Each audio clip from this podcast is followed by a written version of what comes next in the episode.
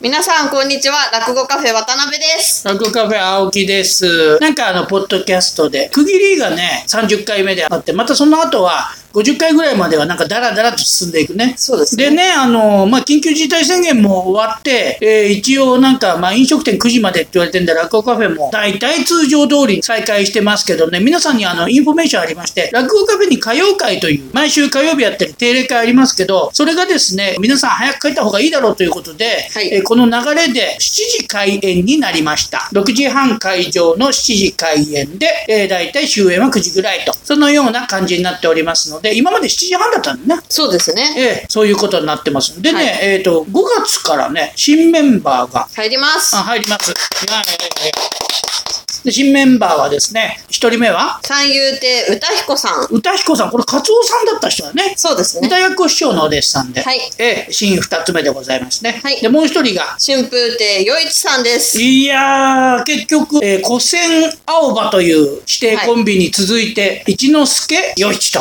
ね、そういう風になりますね。はいえーなんか感慨深いものがあります、私も。ということで、えー新メンバーが入った歌謡会は5月からですね、来月からです。えーお楽しみに。また、あの、随時、落語カフェのホームページでスケジュールなども発表していきます。よろしくお願いします。でね、今回は、でね、今、お披露目が盛んに行われております、九代目春風亭龍志師匠ね。はい。春風亭昇太郎改め龍志師匠が、えっ、と、一人でゲストで来てくださってますね。で、えっ、と、龍志師匠の、えー内面にじわりと迫るような質問を浴びせております。 はい。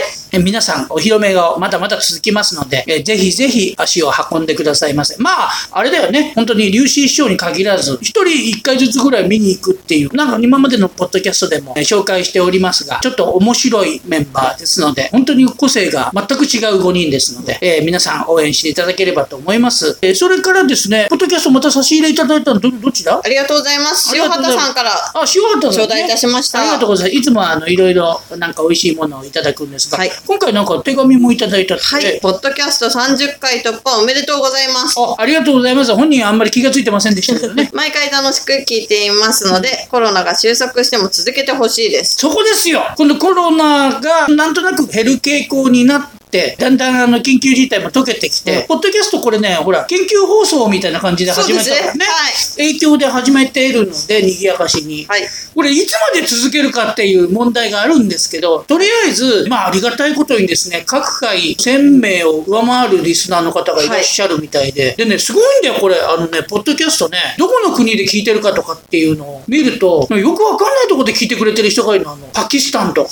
日本の方でしょうけどね。そうですねメキシコとかね。日本語ですからね。そうなんだ、でもすごいね。マレーシアとかもいますよ。マレーシアいた、あとね、チ ェコ、ハンガリー、あ、いました、いました。なかなか行ったことすらないような国が多いよ。うん、だから、あの、ちょっとね、世界中で、ポッドキャストを聞いてる人のためにも、まあ、頑張って続けていけたらなと。いまあ、ペースは少し緩まるかもしれませんけれども、はいえー頑張りたいと思います。そして、今回の差し入れは渋谷スクランブルスクエアで試食して選びました。お口に合うと嬉しいです。ということで。なるほど、はいうまかうまかった美ね、味しかったです。あの、チーズクッキー。うん、上品な味だった。はい。えー非常に美味しゅうございました。ありがとうございす。ます。またね、あの、すごくメールをいただいたり、井上さん、はい。えーあの、励ましのメールいただいたありがとうございますあとは。米久保さんが。米久保さんの着物もね、はい本当に素敵な着物で来ていただいて、ポッドキャスト聞いてますよっていうお声かけていただいて、はいえー大変嬉しゅうございます。それじゃあ、いきますか。タイトルコールお願いします。落語カフェ、ポッドキャスト。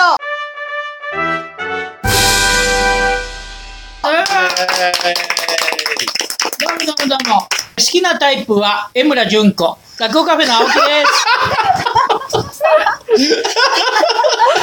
落語カフェ、渡辺です。そして本日のゲストはですね、春風亭昇太郎改め、九代目。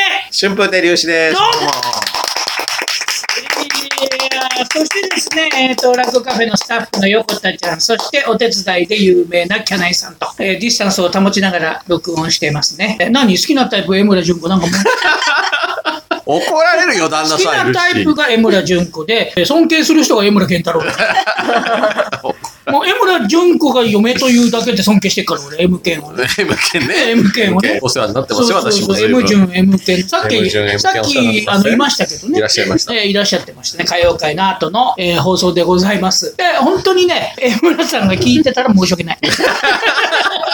まあ、聞いてなければ関係ないですけど、聞いてたら申し訳ない。ごめんね、ごめん ね。さて、ついに春風亭流子ができましたね。何年ぶりなのこれ。 62。 62年ぶりか。前の龍子師匠は、違いえねー、8代目の龍子師匠は、今の英子師匠とかの、そうですね。お師匠さん最初の師匠ですね。うんえー師匠、演奏師匠、亡くなった円谷師匠の師匠ね。ねえ、なんか教室さんが見たことあるって。そうそうそう、教寄室せてと、教室友光さんは、すげね、え落語研究会のおなすじみげの。えね、教師先生はね、やっぱりね。おっさんすごい。子供の頃から落語聞いてるから間に合ってるんですよそうなんだよね。だから俺もそうほら、粒子っていう名前つくかもしれないって言った時に、これ一か八かで聞いてみた方がいいよ、教師さんにって言ったら、本当に聞いてたんだもんねそう。あの人俺、立地条件がいいのよ。それこそ秋葉とかあそこら辺に住んでたんだよね、確かあそうなんです実か家がね子供、千代田区のど真ん中ぐらいにいる人で、あここら辺に寄せあったのよ。なんてやったっけ工場書きに書かれてましーた書いてる僕の工場書き、そんなことね教室さん書いてくれて。そうそうそうそうそうそう。工場書きといえば、パーティーもね、無事に終 わって。終わってないし。あ、終わった。え、え、え、え、え、ええじゃないよ。 2ええ月、じゃない2月27で226の次の日だなんですそう、言ってて、みんなに言ってたのに、誰も来なかったよ。誰 も来なかった。帝国ホテルにいたけど、誰も来なかったよ。そりゃ捜査延期になったからね。延期になったからね。もうね、全部延期だよ、もう。うんでも、新内の昇進は延期になんねん。なんないっすよ。なんないどころか、もう次の奴らまで決まっちゃった決まってるよ、本当うにね。ん。なんだったっけあの、川端康成みたいな顔してる。あえ花市とかね。 あ、似てるわ。花井ちゃん、川端康成めっちゃ似てるわ。似てるよゴねールキーパーの川口と川端康成足して似てわったかもしれないあ、そうだ原口も似て る。えー、ロックンロックン。ロックン。この、あの、軽く文化二人と、はいえーそれから、昆布さんうん。また、でかいね。ジャイアントケルプ昆布ね。うんうん、すごい、なんか、えー、三強一門ね。はいそして、えーもう一人。新吉えー新吉さん。えー新京一門ね。はい古今亭の。だから、後輩までも決まっちゃってるから。だからそ後れが使えてるから。やらざるを得ないじゃんそうね。こんだなよ。状況だけ3ど月。さ。この放送がされてる頃には、もう王城地終わってる。あ、そう、終わってる体ですね。そう、はいもう終わってるんです よ。まあ今日はね、実際に、えー3月の中旬ぐらいですけど、はいはもうそろそろで、今日から入試ということでやってますからね、これはね。い。うん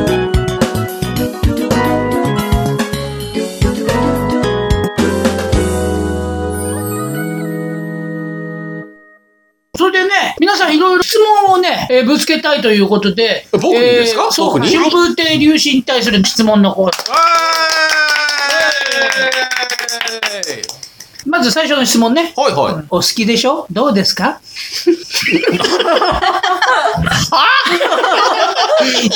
全く意味がわからないですよ。どういうことですかえ、え、すいません、間違えました。そんなこと書いてませんけど、えー一番最初の質問ね。一番お稽古に行った師匠はどなたですかおあーこれはね、象徴しようがもう当然ですよ。あうちの師匠が一番多い。ううん、そりゃそうですね。まあ、その次あたりに、まあ、出稽古ですよね、いわゆるね。自分の師匠以外に教わったのは。多分ねう、ん。先達師。おうそういえば今日はくしくもね、こたつさんとの二人会のそうそうそうそうそうえー歌謡会の終わりですけれども、えー、先達師匠。先達師匠ね先達師、匠。ご近所なんですよ。そうだ、目黒とかあっちの方だね。そうそううん。そう。隣駅なんですね。そうだ。先達師匠が、うんあんちゃんさ、今日あの、誰々に稽古するんだけどさ、うん近所だから来るって言って声かけてくるんですよ。へあ、そえれは嬉しいね。だから、ありがたいんですよ。うん。ああ、もちろん僕の方からお願いしたネタもたくさんありますけど、ああ、じゃあ行かせていただきます。そういうこともあったんだねだ。から、おこぼれお稽古。いや、でそれ結構一番美味しいパターンだねもう、だから、たくさんお稽古していただいてますね。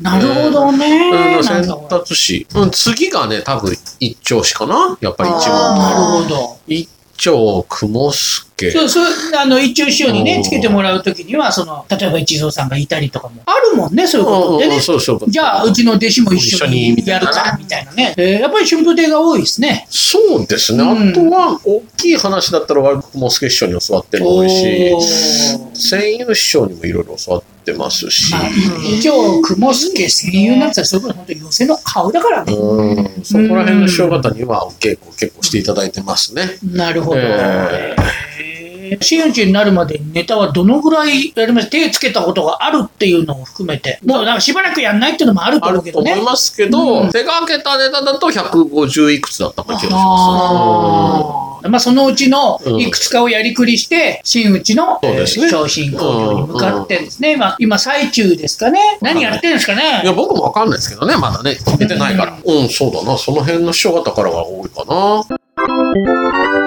はい、じゃあ次の質問いきましょうか。めちゃくちゃ怒られた話、褒められた話も教えてください。なるほど。誰に師匠ねでもいいけど、先輩に怒られたとかもあるんじゃないですか、いろいろ。めちゃくちゃ怒られた話。結構いろいろ怒られてんだよなほら、だってさっき講座で言ってたもんね、あの三点セット。 3点セットを師匠に見見せるのが遅れたっつってめちゃめちゃ怒られて怒られた。本当に今回、 あーしまったなって今回も思いましたけうど、ん三点セットを結局、うちの秘書に見せるのが、この間東横線で事故があった関係で、た。うんその日に、うちの秘書のところにお客さんより早く店に行く予定だったのに、うん東横線の事故で店に行けなくなっちゃって、うんその次の日、次の日が僕、旅で秘書に行けなあくて、いなかったんだ。いなかったのね。で、2日空いて、うちの秘書のところに持ってったんですよ。うんそしたら、あの、発送もお客さんにしちゃってるから、お客さんにも届き始めてて、うんお客さんがちょこちょこネットに上げ始めたんですね。うん翔太郎さんから3点セット届きました、うんで、うちの秘書のところに3点セットできましたって持ってったら、うバーンって、遅いよなんで俺がネットでお前のセンスと手拭いの柄を知らなきゃいけないのまあ、そりそりゃそうだ。そりゃそうだ。申し訳ございません。工場書きだって一緒に作ったのに可愛 いのに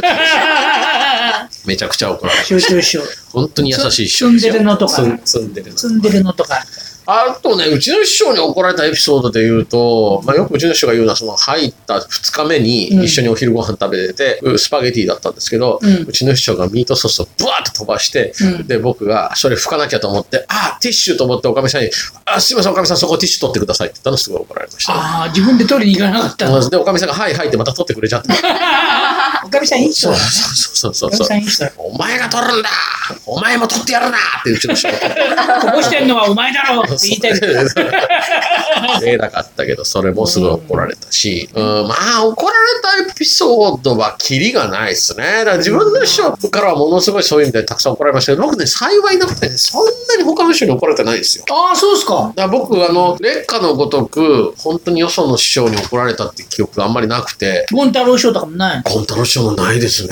ゴン太郎賞なんかほら、大学の先輩だからはね。いいやすごいなんか厳しいことも言ってくださりそうじゃないですか。だから厳しいこと言ってくださるけど、要は可愛がってくださるんですよね。うん、だからもう、ゴン太郎師匠もすごい可愛がっていただいたし、ものすごい怒られて、すいませんって翌日、それこそ謝りに行った記憶はほとんどないんですよう。なんかね、水平亭の楽屋でね、ある冬の日にうん、うん、こう呼び出されて、うん、パッと見たら師匠とゴン太郎師匠が難しい顔して座ってて、うん。うわ、なんかやらかしたかなと思って、恐る恐る何ですかっつったら、お前、春風亭流出すぐかって言われて、あそうそうそうそうそうそもうう。怒られる以上にびっくりしちゃったんですそうよそうそうそうそうそう。しょんべんちびるかと思った。そうそうそうそう。 いや、本当そういう名前で、そういう名前ですそうよ。いう名前だよ。だから、あんまりねね、もちろん自分の師匠には山ほど怒られてるんですけど、よその師匠って、それはね、逆に言うと、うちの師匠がものすごく厳しくしつけてくれたから、よその師匠しくじらずに済んだんですよまあ。そうだよね。うんあれだもんね。ほら、省庁さんおっかないから、お前、頑張れよ、みたいなうん感じにもなるしね。そのぐらいやっぱり省庁師匠はほら、ちゃんと筋っていうのを通す人だからね。うん、だから要するにうちの師匠はちゃんとよそのお弟子さんにも怒るタイプの師匠だったので、うんうんうんよそのお弟子さん怒ってるのに自分の弟子がグズグズだったら困るっていうのは多分うちの師匠の中でもあったから、ある程度ちゃんと仕込んでから寄せに入れるっていうのはうちの師匠の中であったみたいですけどね。まあもちろんそれでも僕も山ほどしくじってるけど、劣化のごとく怒られたはあんまりないかなって気がしますね。忘れちゃってんじゃないの忘れてん だと思う。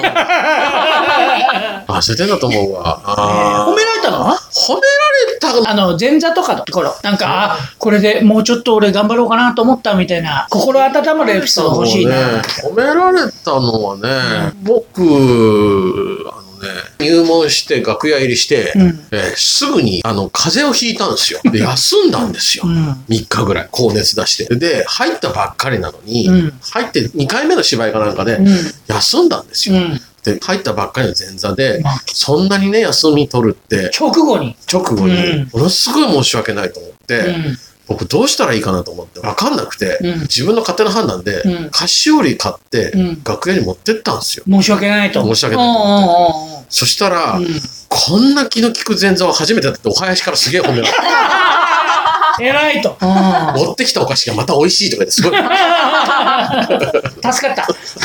それで。 それは覚えてる。あーうんな、お林さん。でももう、あれだよね。お林さんも、あ最初に入った頃にいた人はもう引退されてる方もたくさんいるよね。もうみんな死にましたね。みんな、みんなそんなことないです。皆さんお元 気ですよ。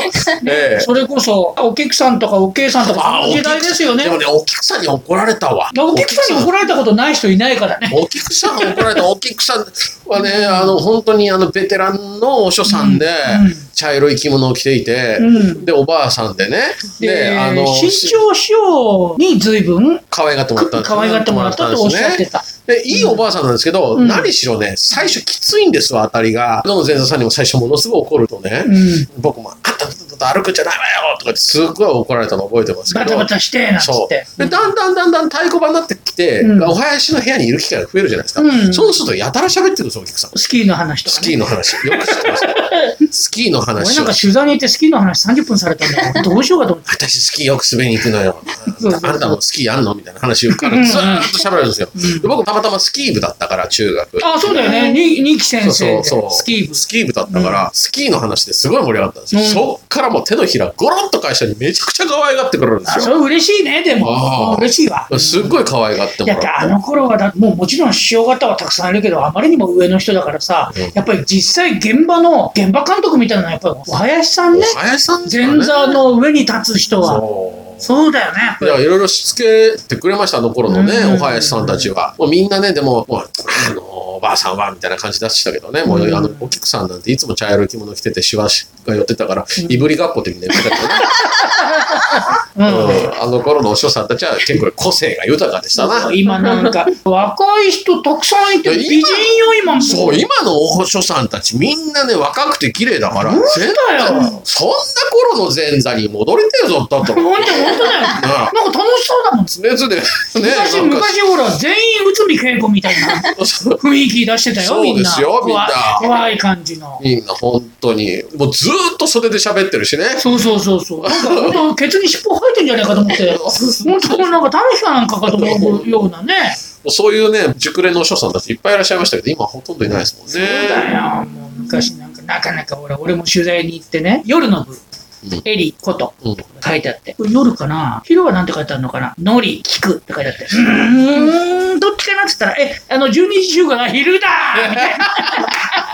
のりおこ前、また俺スキーの話30分聞かなきゃいけないとの思りうこと聞くみたいなね。のりこと聞くみたのりいこなと。聞くってなんかもうほんと犬神家みたいなね。よきこと聞くみたいなね。うんそうなんだよね。そうそう、夜はあれだ。そのエリって書いてあったんだ。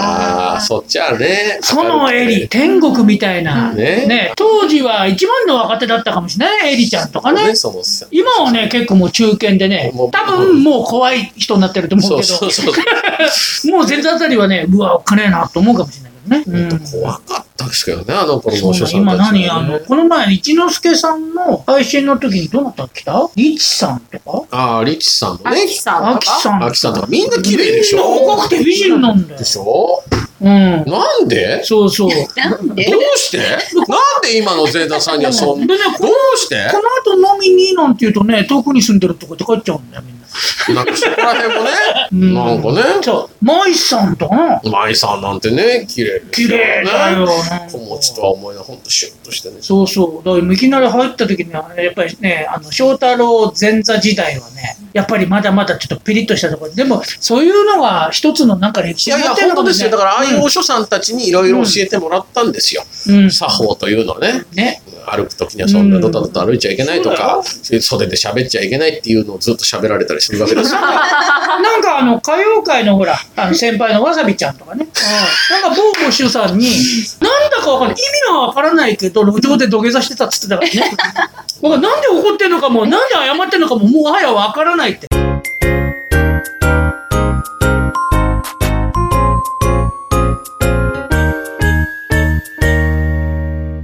じゃあその次の質問いきますか。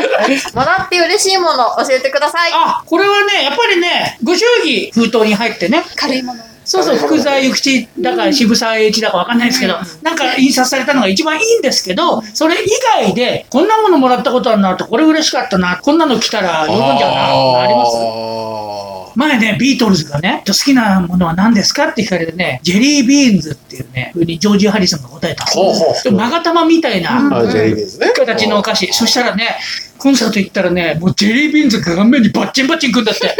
うん、で、翌日ね、記者会見でね、マシュマロですって訂正してた。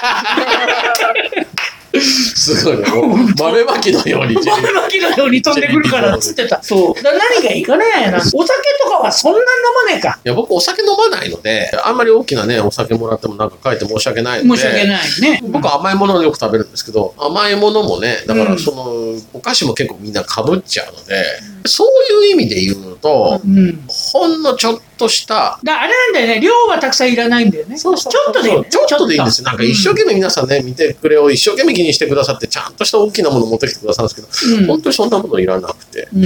この間もらって嬉しかった、本当瓶詰めのちっちゃいご飯に乗っけるようなおかずみたいなあのとかあ、ね。なんか、それこそ、あの、佃煮みたいとなかのとかねね。、とかねあー、そういうのは嬉しいですけどね、いや、別に何もらっても嬉しいですよ、本当に。なんか変わったもんとかあります今まで。えっ、とね、なん今かまでもらったなもんののか中火事場で、で拾ったノコギリとかさ。 多分道具屋じゃねえか。 絵を取り替えてごまかしてくださいよそうそうそうそう。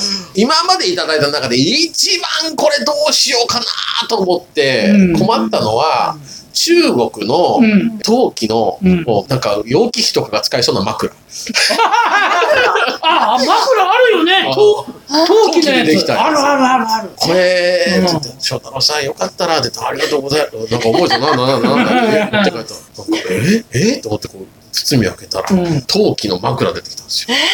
すごいな。で、これがそれ昔はあれで高貴な人が使って使ってるやつ、うん。ね、うん今だから言いますけど、うん持って帰るまでに、私、一回網棚から落としたので、あれちょっとあれ嫌な予感するのそれ。穴が開いててね、うん。直そうと思って僕接着剤つけて直したんですけど、うん。最悪な寝心地で、 あ、ゴリゴリしてる残し。念ながらちょっと使わせ、それは使えませんでした。うん飾っておきましょうね。飾っときました。飾っときしょうはい、あれはびっくりしました、ね。変わったもんもらうなぁ。差し入れとかでやっぱりお菓子とかが多いからね。まあ、お菓子が一番多いですけどね。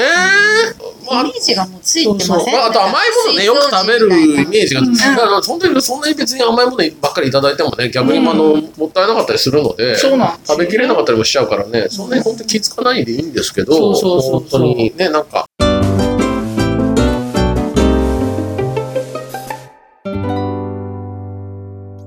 さあ、ここで、あの、お差し入れといえば、お差し入れコーナー。おーい本日もお差し入れいただいておりますよ。これは何ですかこれちょっと、すごいね、これ。美味しいわ、これ。めちゃめちゃうまい。牛カツ元村さんのうん。牛タンカツサンド極み。これ絶対に高いやつだよ、これ。加藤さん、ありがとうございます。加藤さんありがとうございます。じゃあね、こういう仕事も来るかもしれないから、画像がないのであれですけども、粒子師匠に食レポにちょっと小これも小さくカットしてある小さくカットしてある。あ、またこれ一口大で食べやすい形になってカまツすさねん。のね。ええあのね、大きいとね、どうしてもこれカツってねちぎらなきゃいけないから食べにくいあそうそうそうそうこれぐらいのサイズが一番食べやすい。うん。そう、うまい。いいね。うん歯触りがいい。歯触りがいいね。あ歯応えがある。あでも牛タンのサンカツサンドって僕あんまり今まで食べたことなかったんですけど、いいっすね、さっぱりしててね。うんうんうん。油っこくないわ。そうそうそうそう。いくらでも食える感じね。あ、もう、どこからどこまでが自分の舌だか牛の舌だか分からなく なる。美味しい。聞いたことねえぞ、そん なの。そんな食 レポ。で、まあまあ、うまいね。美味しい美味しい本当にしいあの、加藤さん、ありがとうございます。ありがとうございます。ごちそうさまでした。それからね、いつものね、あの、シャリ像ね、島田さんからいただいておりますよ。ありがとうございます。以上、お差し入れコーナーでした。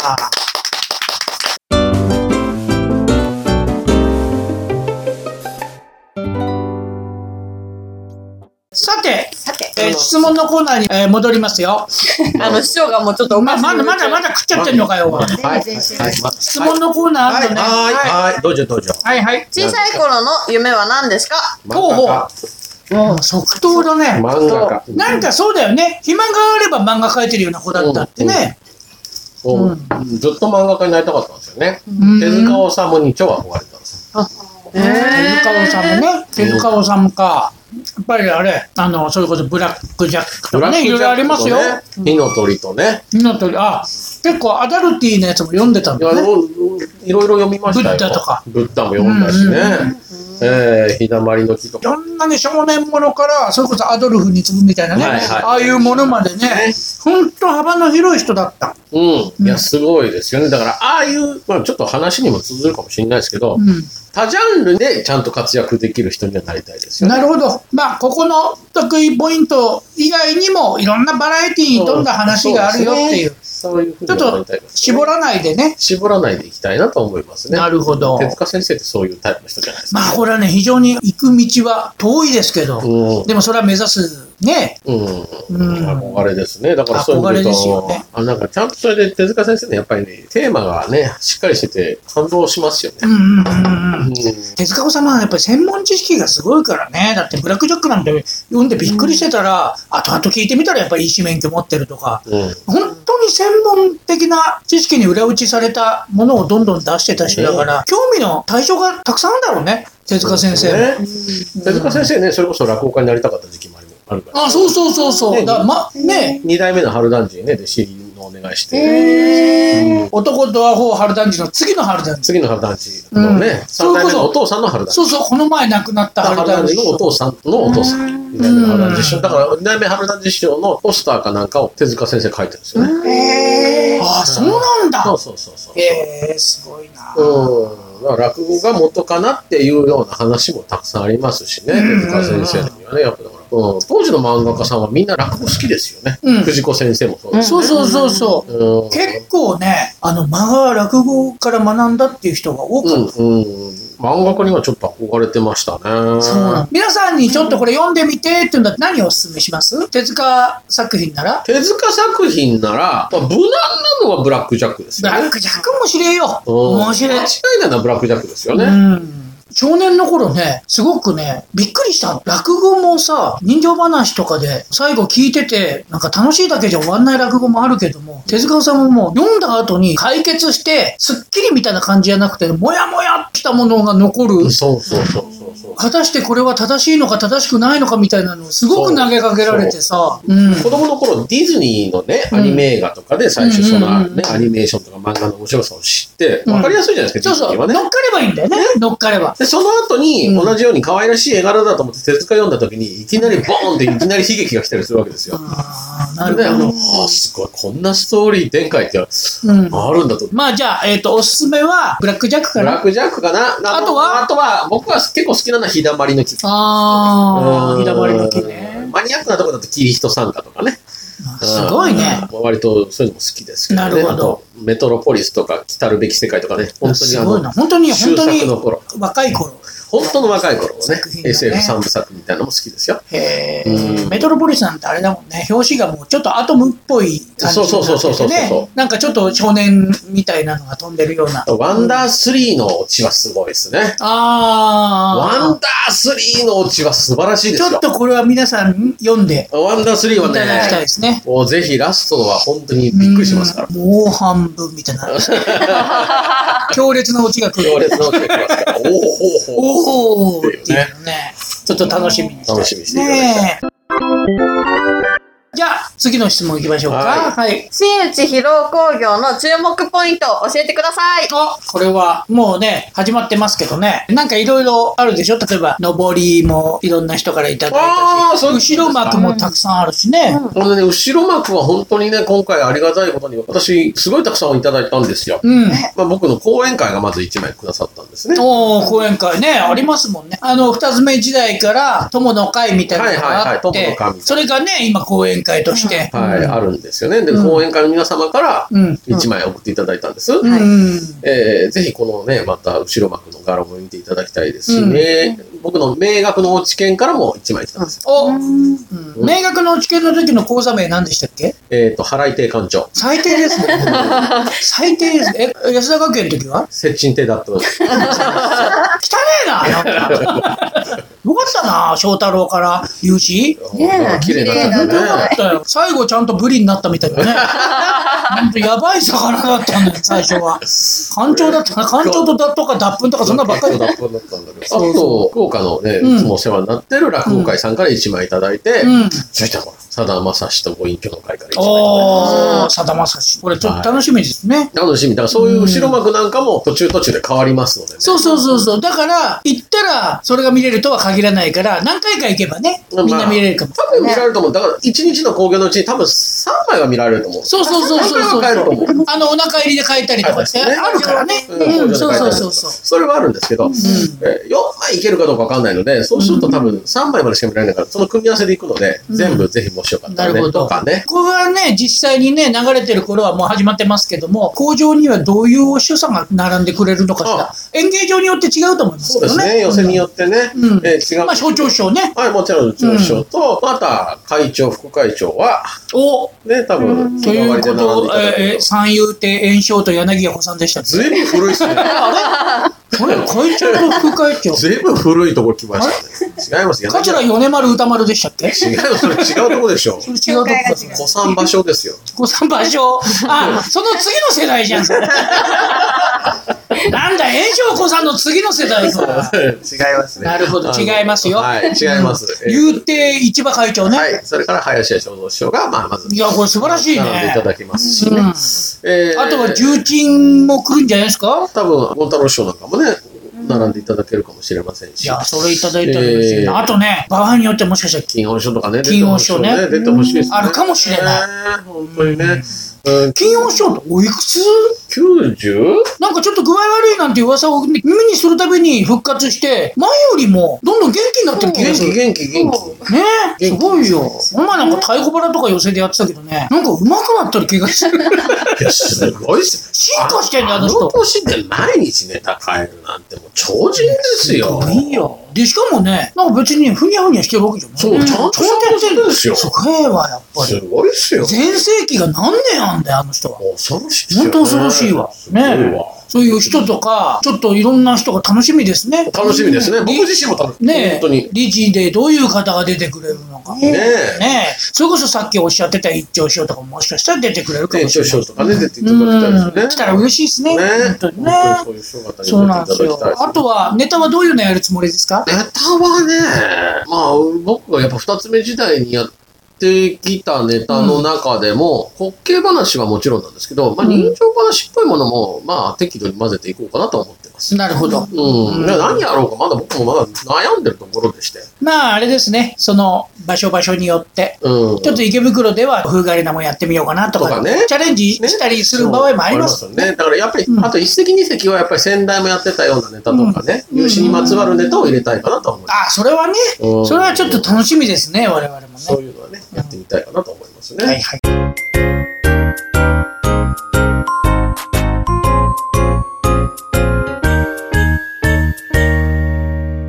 そして、最後の質問ですね。ははいい、ははいい最後に、粒子でダジャレをお願いします。粒子で ね。粒子でダジャレを作って。散々あんまり考えてると俺がね、5秒ごとにどんどん言っちゃうから。 やめてください。 えっとね、うん。粒粒子が抜けて球子に生え変わりました。ああ、入試ね。入試、うまいうまいうまいうまいうまい。え、運動会は雨天のため入試になりました。あそうね。えー、 お粒子論文を書き終わりました。あー、修士論文ね。うんえっと、あ、すぐ死んじゃった。あ粒子しました。わかんないな、そ れ。休止しましたあ、休止しました。休止しましたか。え、粒子でしょ、いや意外に話し家の実力なんてこん なもんですよ。あじゃあ逆にあれだもんね、楽屋でね、あの、ダジャレ言ったりするとね、下手するとぶん殴られるまであるからね。あんまりだからまあいじってんじゃねえこの野郎っつって言わない言わないね。粒子だと何かあるかななんか粒子、わかった。じゃあねうん、粒子はなかなかね、難しい。だから、象徴で。象徴。うん。え、大腸、小腸の象徴。そう、象徴、象徴。まあ、それはもう同じだからね、はい読みが、象徴。えーっと象徴これなんか下手なこと言うと波紋になるんじゃない波紋になるかもしれないな象徴でしょ。象徴難しいな。象徴先生。あちょっとあ、象徴先生ね。うんえー所長先生ご挨拶お願いします。あな何象徴 えーっと、えーっと、えーっと、これ本当にあれだよね、大喜利で苦しんでる時の感じだよね、これ。えーっと、母さん、お赤飯炊いて、どうした のしょ象徴になっちゃった。ということで、ええー、これで終わりごめんもうやだよ本当にやめてこんなの九代目龍神ちょっとえやめて突起でございましたやめてこんなんで終わらないでお願いだからやってもうやだもう今日も俺一人